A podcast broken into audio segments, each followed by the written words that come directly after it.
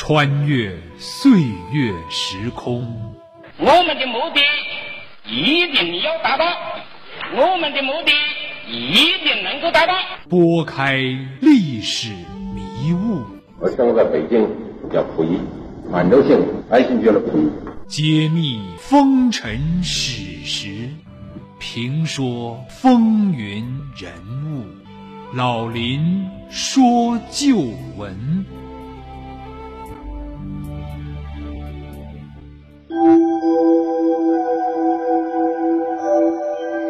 亲爱的听众朋友，大家好，欢迎您收听辽宁都市广播 FM 九二点一，每周日早七点至八点，由林霄为您编辑主持的《老林说旧闻》节目，我是您的朋友主持人林霄。让我们在昨天的旧闻回顾中，感受一个个鲜活的生命，触摸一个个大写的人。听众朋友，一代武侠泰斗金庸先生。二零一八年十月三十号，在香港病逝，享年九十四岁。那个曾经言笑自己最近这些年被去世几十次的人，终究还是告别了这个世界。此前呢，关于金庸的消息都是身体健朗的，很多人都希望其长命百岁。这样的说法真不是调侃，而是一种美好的祝愿。但如今。金庸还是离开了这个世界。有人曾问金庸先生：“人生应该如何度过？”老先生笑答：“大闹一场，悄然离去。”你看，这金庸先生对待生命与死亡是如此的坦荡，如此的无所畏惧。提起他的脍炙人口的小说《射雕英雄传》《神雕侠侣》《倚天屠龙记》《天龙八部》《鹿鼎记》等等。可谓是二十世纪最具影响力的武侠小说，它可以说是影响了整个世界华人，也曾经在难忘的八九十年代，伴随了我们一代又一代人的成长。而且他的多部作品啊，还被翻译成了外文，在许多国家出版。在印度，连国宝级的演员阿米尔汗在金庸去世之后，都给予了深切的悼念。金庸可谓是前无古人后无来者的武侠泰斗级的作家，他的作品不仅丰富了人们的精神世界，也曾改变了许多人的思想和人生观。金庸原名叫查良镛，这个浙江人啊，一九四八年从上海来到香港，从事报业编辑和记者工作，一住就是七十年。一九五五年开始以笔名金庸创作武侠小说，人生画卷也由此翻开了光彩绚丽的一页。他笔下的武侠人物啊，可谓栩栩如生，不仅养活了半个香港的出版业，而且还养活了半个香港的演艺圈。金庸小说影响华人几代人，读者遍及全球，上至高层领导学者。下至凡夫俗子、贩夫走卒，都是他的粉丝。连邓小平作为粉丝，在一九八一年七月还会见了金庸。金庸不止写小说，还曾经写政论文章及散文，更积极地为香港发展和回归出谋划策。曾经出任香港回归前的起草委员会等要职。今天林霄就想和大家聊一聊金庸的传奇人生。并和著名记者张锦桥谈谈金庸的武侠世界和我们的人生。他被誉为武侠小说的一代宗师泰斗，他的作品半个多世纪风靡华人世界，但他早年在学校却被开除了两次。这位1948年从上海到香港的大公报翻译记者，一生以金庸笔名，共创作了十五部武侠小说。并用十四部小说名的字首连成对联：“飞雪连天射白鹿，笑书神侠倚碧鸳。”梁羽生也觉得疲倦了，他不写了。我一写第一部《书剑恩仇录》，一写就很成功。是什么机缘使金庸走上了武侠小说创作的道路？他为什么能影响一代又一代的华人？在超级粉丝、著名记者张锦桥的眼中，这是个怎样神奇的武侠世界？请听老林说旧闻，武侠泰斗神奇金庸。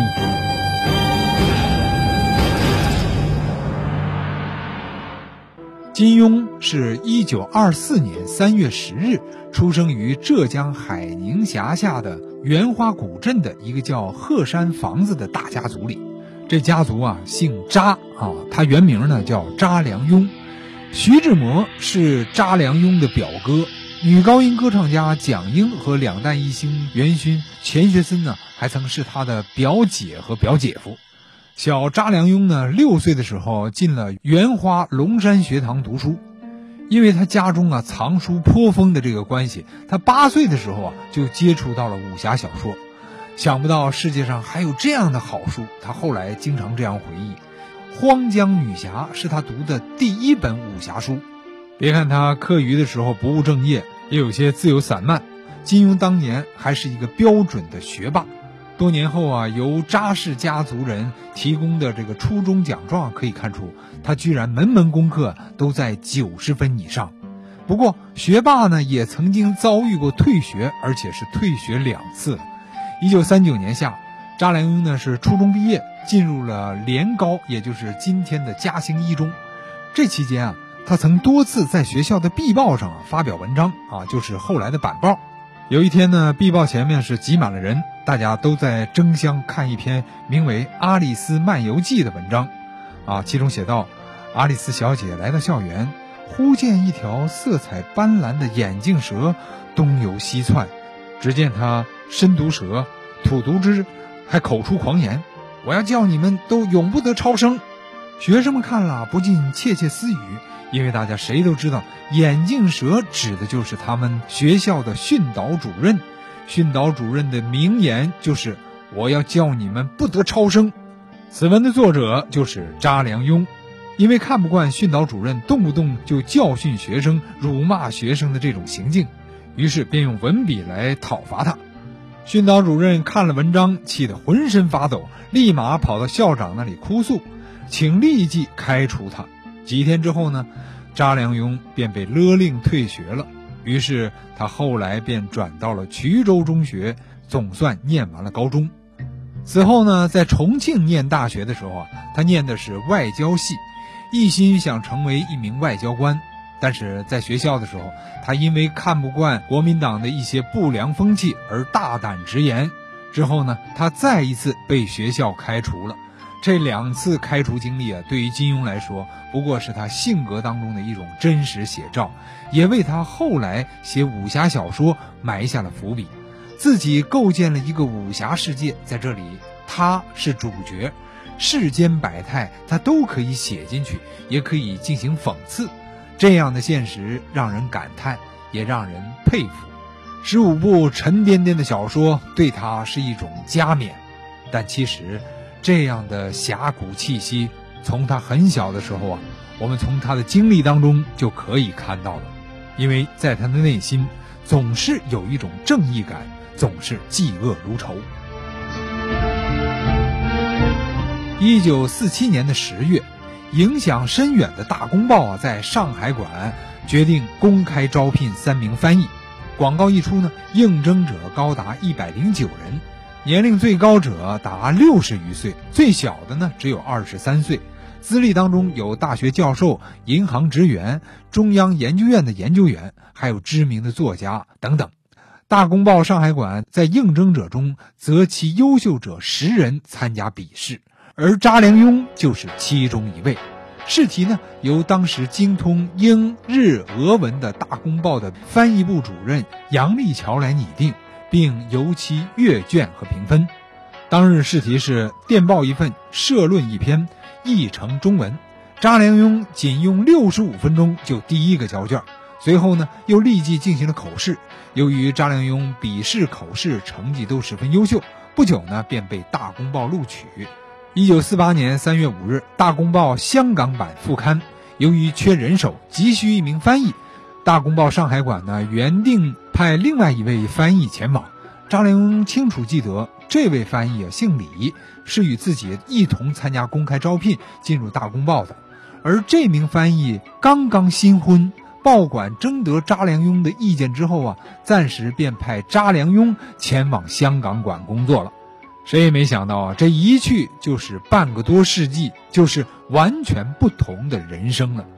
就是这一次工作变迁，这样一个偶然的机缘，令查良镛与香港与他后来的武侠人生结下了不解之缘。回过头来看，金庸不禁感叹命运的神奇。他说：“就差这么一点点，可能就来不了香港，人生的命运啊，可能就会完全不同。”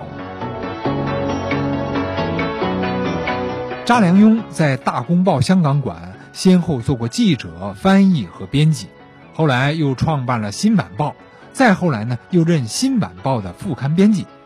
一九五三年，两位著名的香港拳师泰拳掌门吴公仪与白鹤拳师傅陈克夫大师啊打擂比武，但由于当时香港啊法律是禁止武师之间这种决斗的，于是呢便移师至澳门来举行。想不到香港啊，竟有数万人乘船过海前去观战，盛况空前。香港各报呢也都予以了大版的报道。其实这次比武啊，不过几分钟，以太极派的掌门人一拳打的白鹤派掌门人鼻子流血而告终，但社会反响却很大。新晚报呢由此获得启发，便在副刊上啊试辟武侠小说连载专栏。约请能有编写能力的副刊编辑啊，陈文统、查良镛出阵。陈文统以笔名梁羽生写出了第一部武侠小说《龙虎斗精华》，结果呢是大获读者的欢迎啊。多年前，金庸在回忆这段经历的时候，曾这样感慨地对央视记者说：“武侠小说在那这《大公报》的英文晚报叫做《新晚报》，本来我的同事叫梁羽生啊。”梁羽生也写武侠小说，他他其实写写的很成功呢。后来他写了几部，慢慢觉得疲倦了，他不写了，不写。那个总编辑要要我接上去，那就我写。我一写第一部《书记恩仇录》，一写就很成功。他哪看中你哪一点呢？还是你自己有展示吗？那这个我我我看中我文字好大概，呃，平时呢谈武侠小说很懂，我一写就成功，成功就就这个报纸销售也增加了。后来我自己也不信心了，我这个小说可以得到多少欢迎？好，听众朋友，广告之后，欢迎您继续收听我们的节目。依稀往梦似曾见，心内波澜现。抛开世事断愁怨，相伴到天边。